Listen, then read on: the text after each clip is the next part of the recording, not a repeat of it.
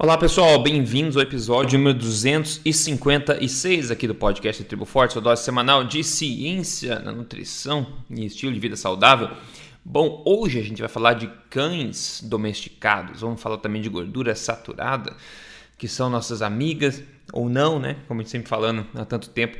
Mas é interessante a gente começar com essa questão do, dos cães domesticados. Tem uma nova hipótese, uma nova teoria por aí que ganhou um pouco de atenção. A gente vai explicar para vocês isso aí hoje. Doutor Souto, bem-vindo ao podcast, tudo bem? Tudo bem, bom dia, Rodrigo, bom dia aos ouvintes. Olha, pessoal, a manchete que saiu num blogzinho, Tecnoblog, eu nem conheço o blog, mas enfim, saiu essa, essa manchete, mas também que, na verdade, foi uma manchete que foi baseada num estudo original que saiu na Nature, né, agora em janeiro. Mas enfim, essa manchete do, desse, desse blog que foi compartilhado aí é o seguinte: ó. Humanos domesticaram cães porque eles não aguentam a dieta paleo. Tá? Esse é o nome. Humanos domesticaram cães porque eles não aguentavam, né, por não aguentarem a dieta paleo. Segundo eles, ao não comerem toda a carne que caçavam, os humanos antigos deixavam restos que os lobos menos selvagens comiam. Legal essa dos lobos menos selvagens, né? Mas tudo bem. Na, na natureza a gente tem lobos selvagens e lobos menos selvagens, tá? Eles estão ensinando pra gente. De falar que isso levou à domesticação dos, dos cães. Aí começa o show de horrores, ó. Abre aspas. Vamos lá. Abre alas para os gênios. Por sermos primatas, ok? Se você não sabia, agora você sabe, você é um primata. O nosso sistema digestório é especialmente voltado a processar carboidratos, embora também possa trabalhar com proteína animal. No entanto, uma dieta exclusivamente carnívora é extremamente nociva para nós. Carnes em geral, especialmente vermelha, são ricas em ferro M, que em excesso pode causar danos severos ao organismo. Comer carne demais desencadeia desde diarreia a intoxicação que pode levar inclusive ao óbito. Além disso, a privação de alimentos vegetais desencadeia outros problemas, especialmente o, escorbuto, uma doença grave causada pela deficiência de vitamina C, que também pode levar à morte. Então, vocês viram aí um show de horrores compactado aí né, né, nesse parágrafo curto que eles falaram. É, enfim, essa a teoria desse estudo que saiu da Nature é uma teoria, é uma hipótese que a pessoa ninguém sabe por que o ser humano, né, domesticou cães assim, de fato foi por isso. A gente tem teorias, né? Algumas que fazem mais sentido, outras que fazem menos, que podem ser utilizadas para atacar de novo a nossa querida carne vermelha novamente, né? Então a ideia é que o ser humano não, quando ele caçava, tinha muita carne magra, ele não conseguia comer tudo aquilo, então ele teve que contar com a ajuda dos, dos lobos, né? De preferência os menos selvagens, para vir ajudar a comer a carne. Então eles resolveram é, usar isso aí para atacar a carne de novo, e não só atacar a carne de novo, mas como expressar categoricamente mentiras, como que eles falam aqui, que a carne vermelha né, é extremamente tóxica para o ser humano, que é completamente incorreto, empiricamente e biologicamente, nutricionalmente, de todas as, as mentes, né, é incorreto. Inclusive, falando também que uma dieta desprovida de eh, legumes vai levar ao escorbuto, que pode levar à morte. Isso também, na verdade, tanto que pessoas que consumem, que consomem zero material de planta não apresentam escorbuto, porque, apesar do pessoal não saber, existe sim vitamina C em quantidade suficiente para prevenir o escorbuto na própria carne vermelha também, apesar de não estar incluso isso nos, nos databases, nos bancos de dados aí da maior parte dos bancos de dados de nutrição, é, de informações nutricionais dos alimentos. Mas enfim, Torçoto, cães domesticados, é por a única razão que a gente resolveu ter cães domesticados é porque a gente não aguentava dieta paleo. a gente não aguentava comer tanta carne, tinha que ter alguém para ajudar e os cães vieram salvar, é isso mesmo? Cara, uh, lembra aquele jogo dos sete erros? Né? Sete, Esse né? aí é o jogo dos incontáveis é. erros, né? É, tente encontrar algo que não seja errado na, nesse texto. É, exato. É, é, é, é, impressionante, é bem como você disse, assim, tem um, um, nugget, um pedacinho de verdade que é nós não temos certeza exatamente por que, que os seres humanos domesticaram os cães, né? e uma das hipóteses é que eles comam né, os restos daquilo que a gente não come. Uh, até aí, tranquilo. Né? Uh, é só uma hipótese. O único jeito de saber seria pegar uma bola de cristal e voltar lá milhares de anos atrás e, e ver o que aconteceu. Nós só podemos especular. Essa especulação aí, ela é bem forte, ela é, ela é bem forçada, né? Mas vejamos, vamos imaginar o seguinte. Uh, não poderia simplesmente ser o fato de que, sim, de vez em quando sobra comida porque não tem espaço no estômago suficiente para comer tudo de uma vez só e não existia refrigeração? Uhum. Não só né? isso, como o intestino, talvez, ou partes que a gente não vai comer nós mesmos, né? E isso, né? Então imagina que ao invés de nosso antepassado ter caçado um antílope, que ele tenha desenterrado uma grande batata de 10 quilos. Né? uma batata fictícia, uma batata paleolítica. Né? E aí uh, ele não consegue comer toda essa batata. Né? Uh, então, não é porque a batata será fatal para o ser humano, porque batata demais irá matá-lo. Não, é porque só cabe uma certa quantidade de batata no estômago, o resto vai ficar, né? E aí algum outro animal oportunista vai comer aquilo ali. Então, voltando para uma caçada, é, é, é, é natural isso, e nós vemos isso hoje tanto nos predadores não primatas, não humanos, né? Então o leão abate um animal de grande porte, então vem vários leões, comem, mas não sobra só ossos ali, sobra bastante coisa na carcaça. E aí tem outros animais oportunistas que vão lá, então as hienas e tal vão comer. Depois vem os uh, uh, os urubus e comer o resto. Então é, é, natural que alguns animais consumam aquilo que o predador original não conseguiu comer. E, e, o leão ele não deixa resto só porque é uma parte que ele não gosta, é porque não cabe no estômago, né? Uhum, exatamente. Tá? E, então o, eles comem aquilo que eles conseguem comer né? E bom, o resto da carcaça fica lá. E aí tem uma série de outros animais oportunistas. E diga-se de passagem, tudo indica, os estudos antropológicos, que o ser humano era um desses oportunistas bem no início. Uhum. Né? Então, os nossos antepassados, sim, primatas, né, começaram a ver uma vantagem em consumir Uh, aquela, aquele resto fácil, nutricionalmente denso que era deixado uh, por outros predadores. E aí eles, como tinham uh, capacidade de utilizar instrumentos, desenvolveram pedras lascadas que permitiam raspar o, o, o, o periósteo, né? aquilo que está junto do osso, quebrar o osso, comer o tutano, abrir o crânio, comer os miolos. Tá? E, e isso dava tanta nutrição, tantas calorias fáceis que, com o passar do tempo, reza a teoria, nós podemos começar a ter o intestino mais curto, que é o intestino característico dos animais que comem carne, e isso abriu um espaço metabólico para que o ser humano desenvolvesse um cérebro avantajado. Cérebro esse que consome aí 20% de todas as calorias do ser humano mas que ocupa apenas 2, 3% do, do peso do corpo, ou seja, ele é um órgão caro e a gente não consegue ter dois órgãos caros no mesmo corpo, intestino e cérebro. Há um, uma competição aí. E o intestino nosso pode ser mais curto porque a gente consome coisas nutricionalmente mais densas. Então, muito curiosa essa uhum. observação ali, como nós somos primatas, nós somos adaptados para comer carboidratos. Na verdade, se nós fôssemos levar a essa conclusão as últimas consequências, nós deveríamos ser herbívoros. Sim, é, é, é, o que eles gostariam que nós fôssemos, eu acho.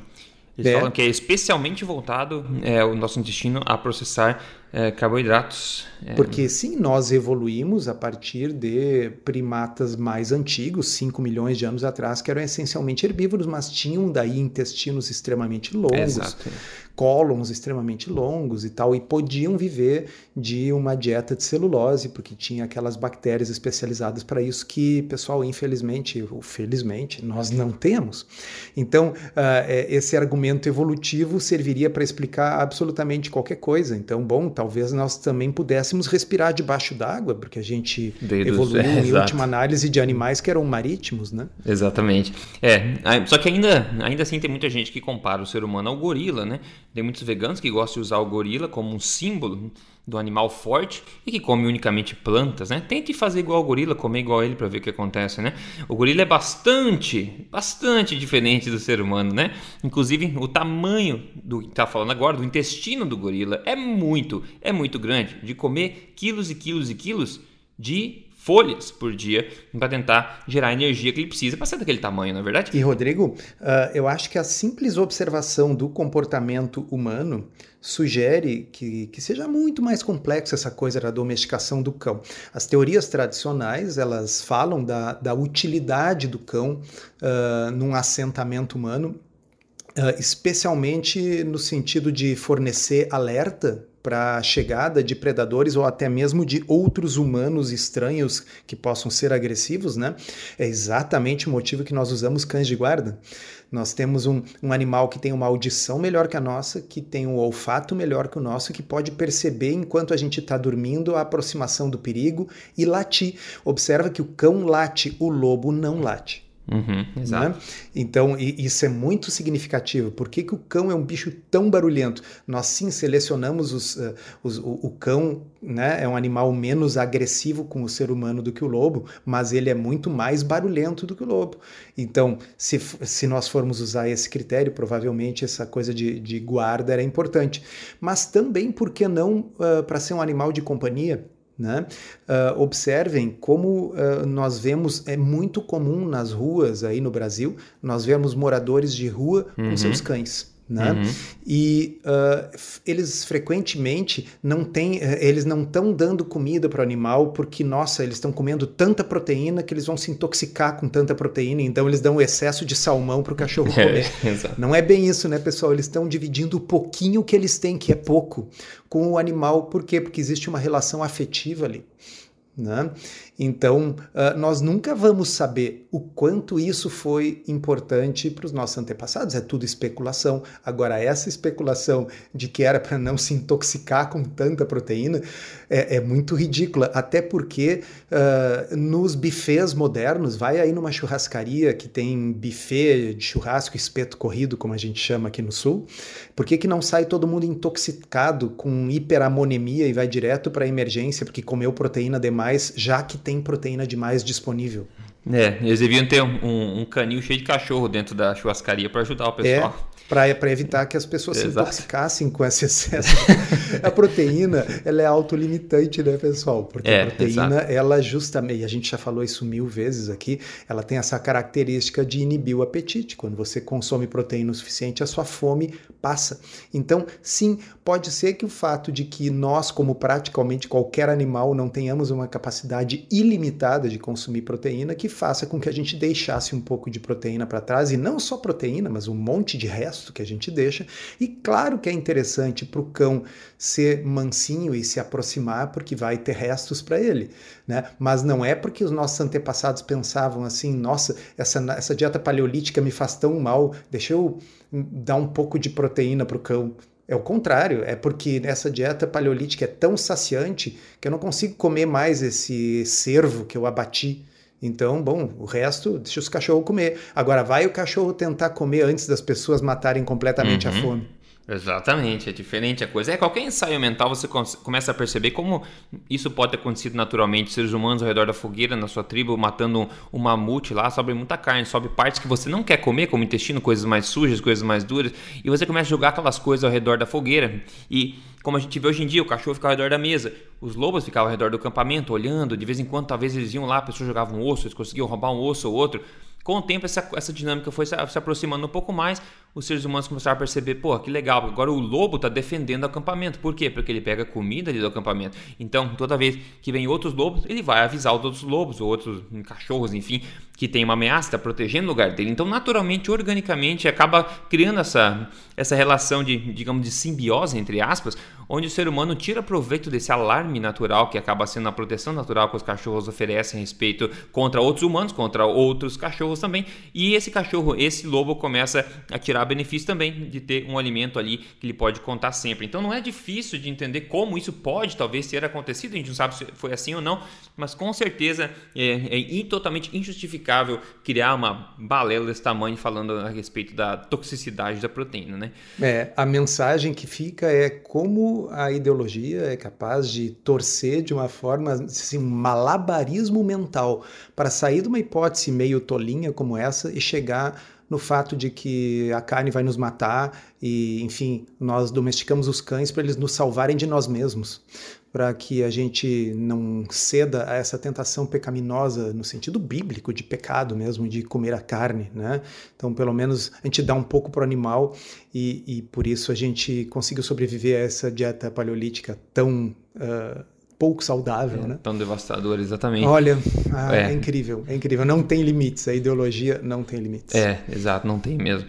É, bom, falando sobre carne, etc., vamos falar um pouquinho sobre gordura saturada, que é um assunto que a gente vem falando há muito tempo. Você sabe, a gente falou aqui que últimas diretrizes americanas de é, nutrição aí, recomendações, continuou sugerindo menos de 10% das calorias da dieta vindo de gorduras saturadas. Enfim, agora dia 22 de janeiro saiu é, um artigo no Eureka Alert aqui, que também saiu o artigo original, que a gente vai colocar todas as referências, são sempre no post do episódio no emagrecerdeves.com, assim como a, trans, a, transcrição também. Eles falam novas, novas perspectivas, é, contestam a ideia de que gordura saturada faça causa, cause é, doença cardíaca. Né? E a primeira linha do estudo já diz o que a gente já sabe, fala gorduras saturadas, elas estão liderando no mundo da nutrição, a primeira razão de controvérsia, a primeira, a maior das controvérsias hoje no mundo da nutrição é essa questão da gordura saturada, né? Porque eles continuam falando para a gente limitar e a ciência não diz isso. E, e sempre tem aquela questão do, do LDL, né? O colesterol ruim. Porque quando você começa a consumir mais gordura saturada, tipicamente você vê um aumento no LDL do sangue. Será que isso vai matar a gente? Será que todo LDL é ruim? Né? Será que não tem outra, outra coisa influenciando? Pois é, é justamente isso que eles falam. Então eles falam que o LDL circulando na corrente sanguínea pode pode acontecer esse fenômeno de aumentar né, o LDL circulante quando você consome gordura saturada por razões não patológicas, não problemáticas.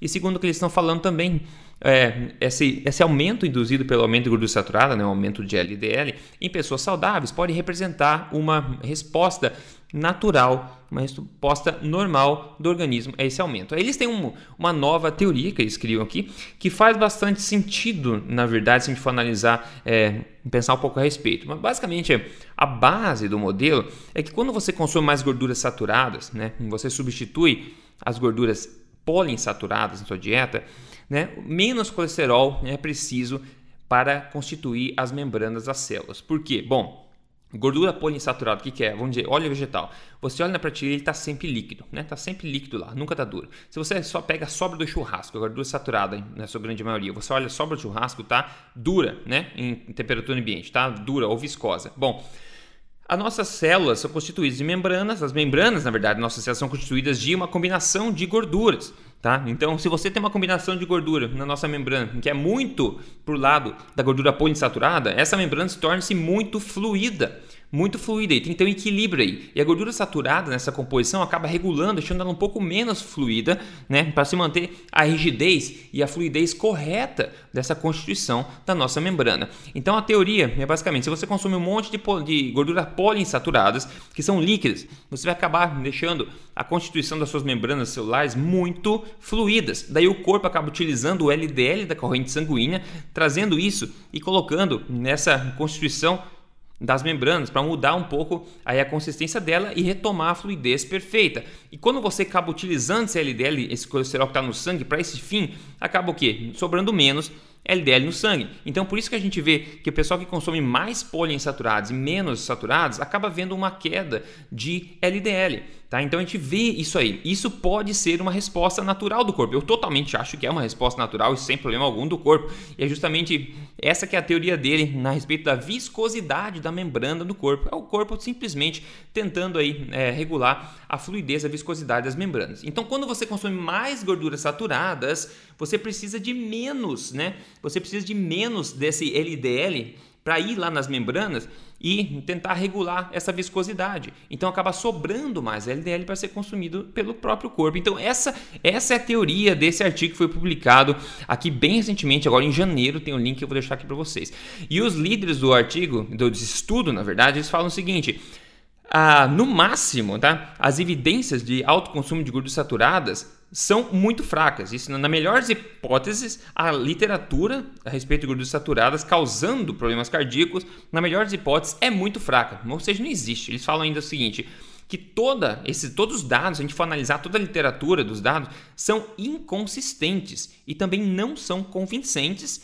Ainda eles digam, não ainda para, sem mencionar ainda que não faz sentido lógico ou biológico ou involucionário, ou evolutivo. Isso que eles falam, né? abre aspas, fecha aspas, os autores desse estudo. Então, realmente não faz sentido nenhum se a gente for pensar, a gente já falou isso um milhão de vezes aqui, não faz sentido evolutivo nem biológico. O leite materno tem grande parte de gordura saturada, inclusive a gordura, satura, a gordura mais comum do leite materno é gordura saturada. A natureza não estaria colocando veneno no, no, né, no alimento mais importante no bebê. Então, eu achei bem interessante essa, essa teoria, eu acho que faz sentido. Eu, particularmente, totalmente aceito a ideia de que essa regula, é, como o corpo regula o LDL no sangue é uma coisa totalmente normal que depende do tipo de gordura que você consome. Mas enfim, mais uma coisa para chamar atenção, torçou sobre talvez né, a, a inocência das gorduras saturadas que estão tentando lutar aí nos tribunais, tribunais da vida ainda para tentar ganhar ela, né? Estão sendo aí é, convictas toda hora por mais mais gente parece. É, é uma, é, é, claro, é só uma teoria ela precisa ser uh, adequadamente testada, uh, desde o seu mecanismo, né, até realmente as implicações para o ser humano. Mas é uma teoria bem interessante. Eu, eu, eu achei, fazia tempo que eu não via algo tão original né, surgindo nessa área. E, e, nós temos um paralelo disso que é bem, é bem conhecido. Uh, Acho que a maioria das pessoas que está nos ouvindo sabe que os triglicerídeos ou triglicérides tendem a cair e a cair muito numa dieta pobre em carboidratos e rica em gorduras. O que parece contraintuitivo, porque afinal, se a dieta é rica em gorduras e triglicerídeos são gorduras, por que, que os triglicerídeos caem e não aumentam quando você come menos carboidrato e mais gordura? Não, parece não fazer muito sentido.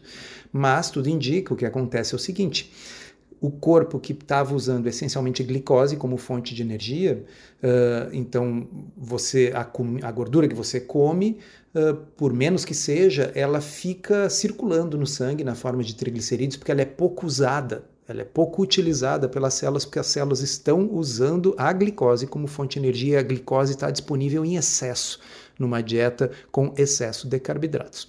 Aí você passa para uma dieta de baixo carboidrato e o corpo passa a usar mais a gordura como fonte de energia. E embora você esteja proporcionalmente consumindo mais gordura, os triglicéridos, os triglicerídeos no sangue despencam, eles caem, porque eles estão sendo usados de forma mais rápida. Né?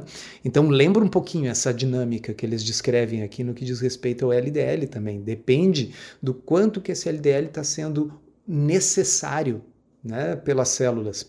E nesse caso, essas alterações seriam homeostáticas, elas seriam esperadas, elas seriam adaptativas, elas podem não ser ruins. Né?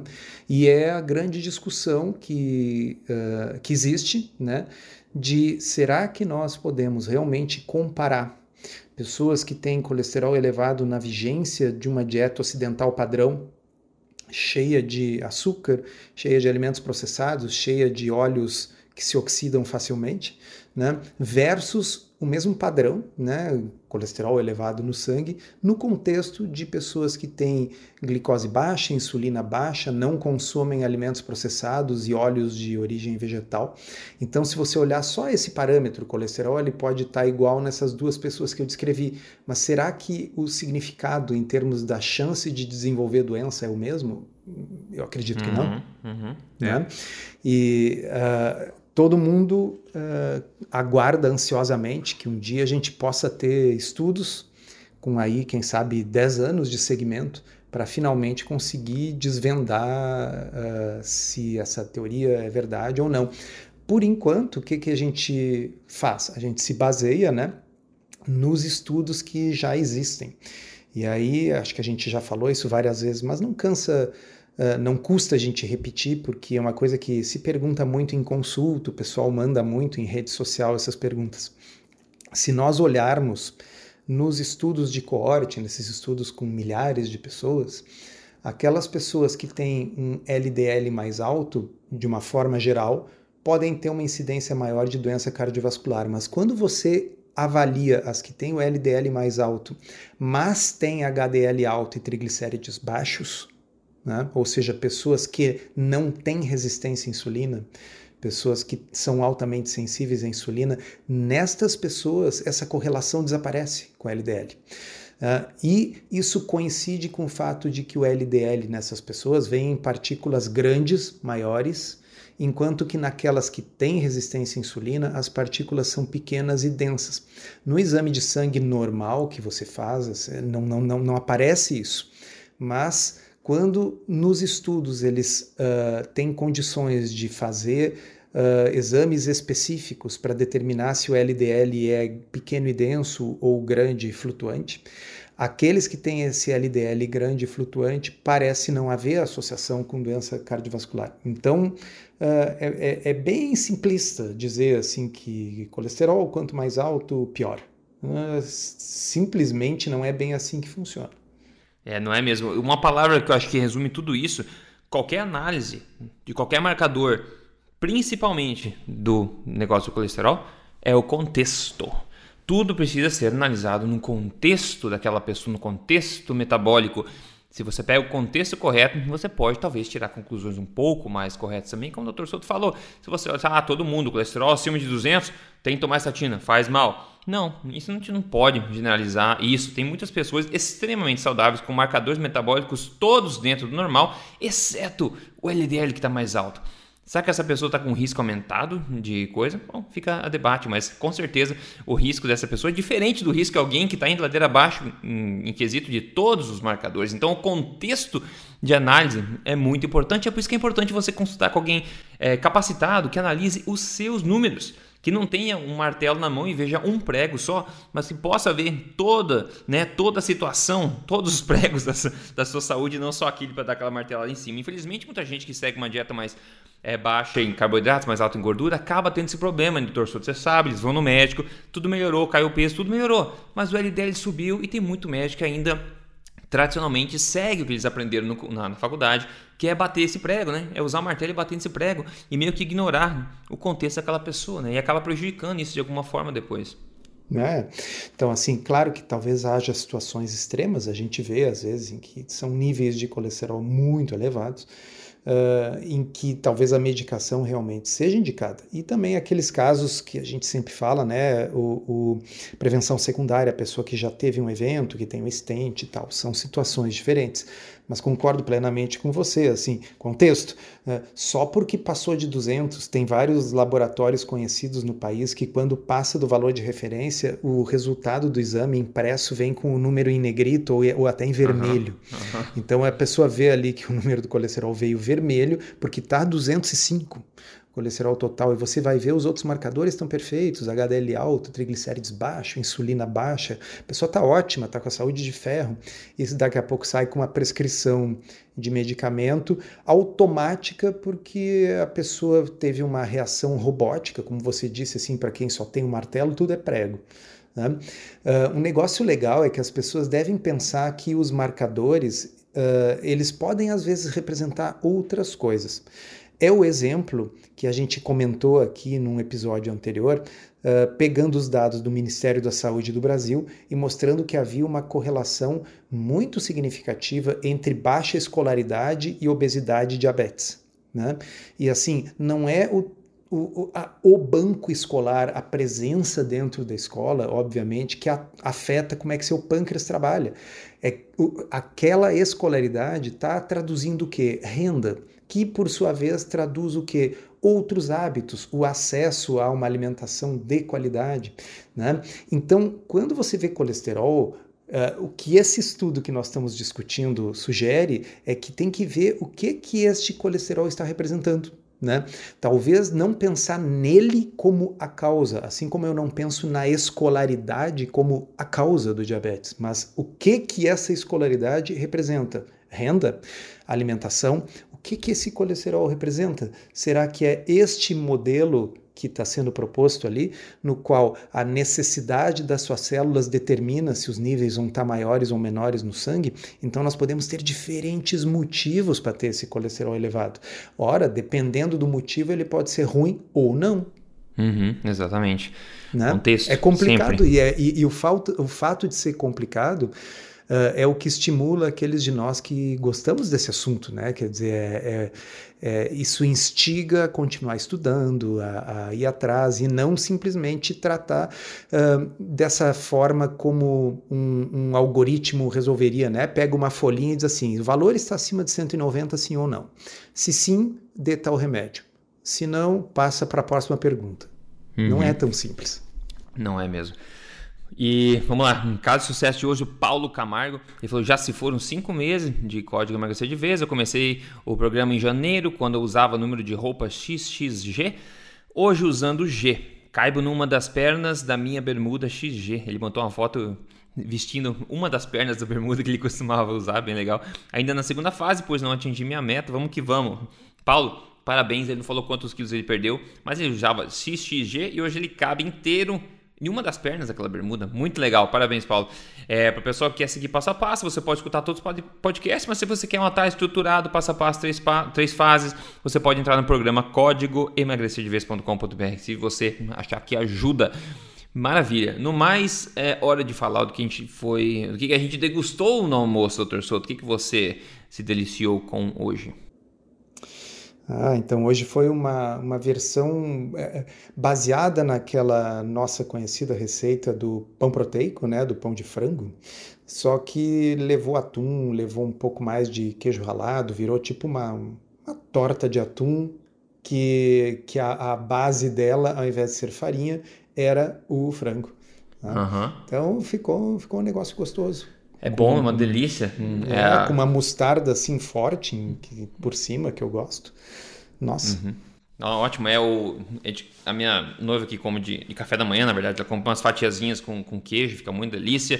Pessoal. A receita é extremamente simples, eu gravei, o nome é Pão Forte. Se digitar Pão Forte receita no, no YouTube, você acha a receita que a gente fez lá desse pão feito com farinha. Farinha não, feito com é frango, na verdade, com frango. Trans, frango transformado em farinha, vamos dizer assim. Isso, que é muito mais gostoso, né? E, e, vem com toda a proteína, inclusive. O cheirinho de quando sai do forno, aquilo é espetacular. E tem uma consistência ótima, você pode fazer é torta, como o Torçoto fez, você pode fazer um sanduíche, o que você quiser.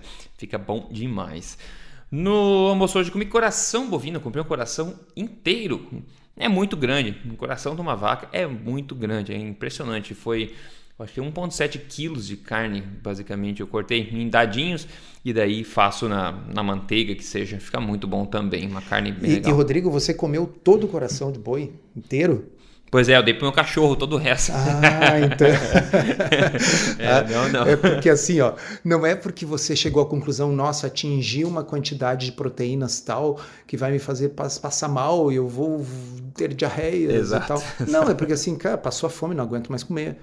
Sim, se tivesse um cachorro e você tivesse no paleolítico, você ia dar para o cachorro, né? Mas não é assim, se fosse uma batata gigante, você também não ia comer tudo. Não é porque é proteína, é porque chega uma hora que a gente não consegue comer.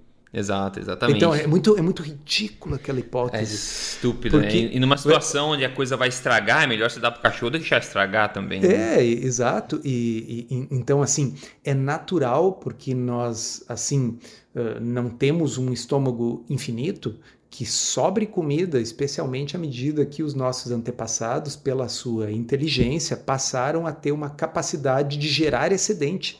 Né? Você caça um animal grande, você divide com a tribo, daqui a pouco sobra um pouco porque está todo mundo de barriga cheia, né? uhum. né? que é o que acontece até hoje. Né? É, sim, exatamente. é, maravilha. Uh, inclusive, a gente faz exatamente a mesma coisa com cachorros em casa, muita gente faz. Né? Tem um osso que você vai comer o osso, você não vai comer o osso, você dá um osso pro cachorro.